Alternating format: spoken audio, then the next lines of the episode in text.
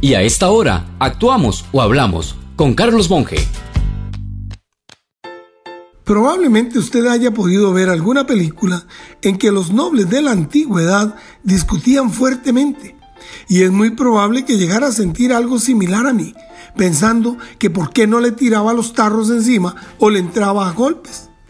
Bueno, es que esa forma de ser tiene que ver con el señorío, que según el diccionario significa gravedad y mesura en el porte o en las acciones. Es decir, ese concepto requiere obrar poniendo la razón por encima de las pasiones. Eso conlleva distinción, elegancia, nobleza. Y entonces, aquí viene el comentario. A que veo día a día cómo se ha perdido el señorío. Concepto que no por ser masculino deja a las mujeres por fuera. Porque, por ejemplo, una maestra en el pueblo era una maestra en todo el sentido de la palabra, en su imagen, conducta e integridad. Un diputado o un ministro, alguien que no dejaba en duda su señorío. Y al nivel superior un juez o un magistrado de la corte. Eso le daba un ejemplo a los ciudadanos y a los que se venían incorporando a la vida laboral o profesional para que siguieran los patrones de conducta.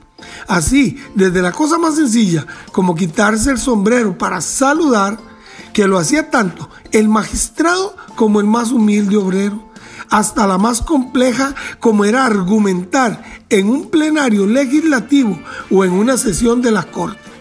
Todas estaban marcadas por ese espíritu de nobleza. Bueno, lo contrario a señorío, según el diccionario, es villanía, indignidad, bajeza. ¿Qué estamos viendo en los niveles más altos? ¿Señorío u otra cosa? Si desea volver a escuchar este mensaje o compartirlo, encuéntrelo como Carlos Monge Consultoría en Spotify y Facebook. Carlos Monge te presentó Actuamos o Hablamos.